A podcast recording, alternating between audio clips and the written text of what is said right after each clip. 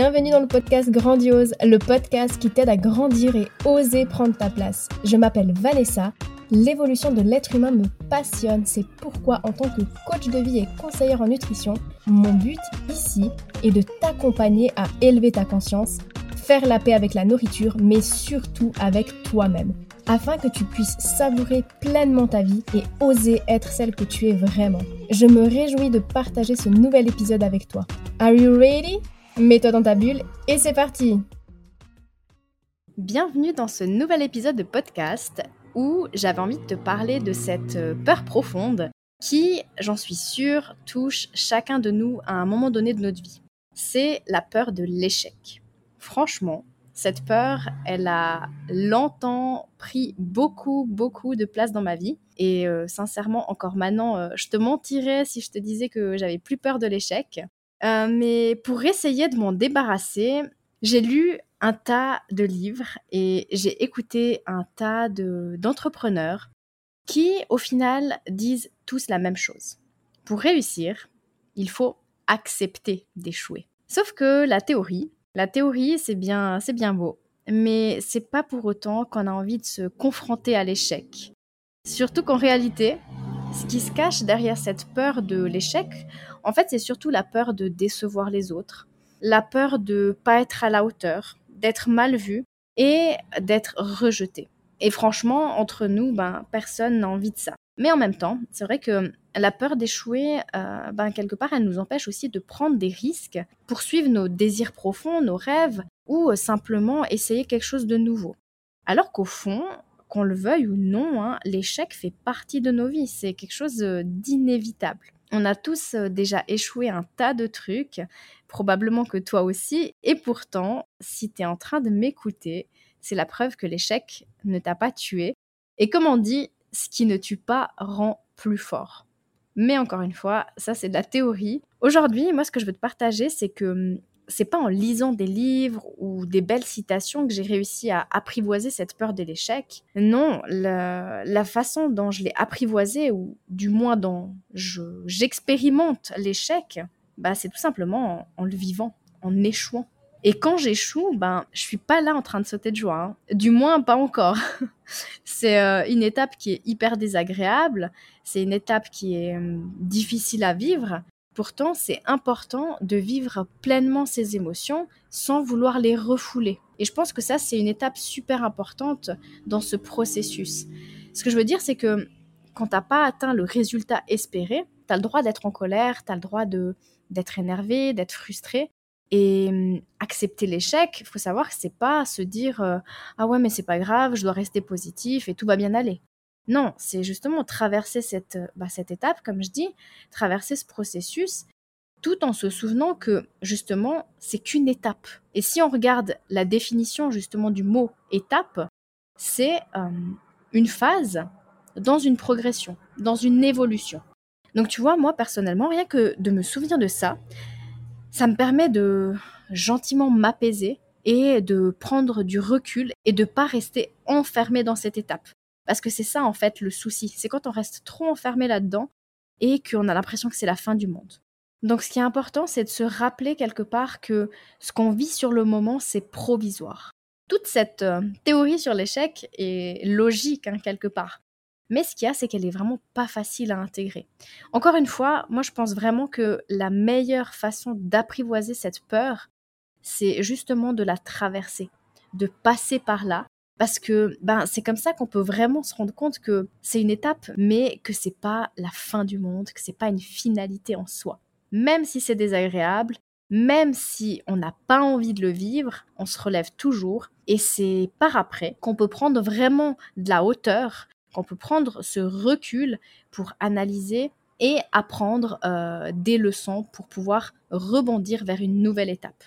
Par contre, il y a quand même un truc que j'ai appris euh, en lisant euh, des livres qui m'a beaucoup aidé, et c'est le fait de remplacer le mot échec par le mot expérience. Même si bien évidemment, comme je le dis, la peur de l'échec est toujours là. Le fait d'avoir changé ma vision sur le mot échec, ça me permet justement, quand mes attentes ne sont pas atteintes, de prendre ce recul euh, assez rapidement, si j'ose dire, et de me dire aussi que rien n'arrive par hasard. Je suis sincèrement persuadée que chaque expérience nous sert à quelque chose, même si parfois euh, il faut un peu de temps pour le comprendre. J'ai vraiment confiance en la vie. Je suis convaincue, mais à 100%, personnellement, encore une fois, que la vie, elle a plusieurs plans pour nous. Et si le plan A ne fonctionne pas, c'est que probablement c'est pas le bon chemin ou c'est pas le bon moment et que l'univers nous guide vers le plan B ou le plan C, qu'importe. Et même si ces plans ne sont pas ceux qu'on a prévus initialement et qui semblent obscurs ou différents justement, ben ils font partie du processus, ils font partie de l'équation. Des échecs, les déceptions, les retours en arrière, tout ça, ça fait partie hein, du chemin vers ce qui nous attend. Et le fait de changer de perspective, ça m'a énormément aidé à voir chaque expérience comme une occasion d'apprendre, de grandir, d'évoluer, plutôt que de le voir comme euh, ben, étant la fin du monde. Et ça m'a aussi euh, permis de développer ma résilience. La résilience, qu'est-ce que c'est? C'est la capacité en fait de rebondir après un échec. Et une dernière chose que je voulais aussi te partager, c'est que ma vision de l'échec a surtout évolué depuis que j'ai moi-même évolué, notamment en augmentant mon estime de moi. Parce que tout simplement, je mets mes rêves, mes désirs, mes valeurs en priorité. Et surtout, ben, je laisse pas une expérience me démonter et me dévaloriser. Ma valeur, euh, elle reste intacte, elle reste stable. J'essaye de pas me saboter et euh, de rester bienveillante avec moi-même en me rappelant tout simplement que je fais de mon mieux. Ce qui m'aide aussi finalement à rassurer cette peur de ne pas être à la hauteur, cette peur d'être jugée, d'être rejetée, qui, comme je le disais, est vraiment liée à cette peur d'échouer. Hein. Et en fait, je pense même d'ailleurs que hum, augmenter mon estime et ma confiance en moi, c'est une des choses qui m'a le plus aidé dans ce processus. Donc vraiment, hein, selon moi, encore une fois, l'amour de soi, l'estime de soi, c'est vraiment une clé à énormément de choses, euh, d'où l'importance de cultiver tout ça. Et parce que j'aime bien te donner euh, du concret aussi, euh, petite astuce que je mets en place quand je dois prendre une grande décision et que la peur de l'échec me freine, je prends un carnet, je prends un stylo et je définis mon objectif clairement, de sorte à ce qu'il soit aligné à mes valeurs, aligné à mon pourquoi. Ensuite, j'analyse la situation et j'imagine ce qui pourrait m'arriver de pire. Et ensuite, ben, j'imagine aussi ce qui pourrait m'arriver de mieux.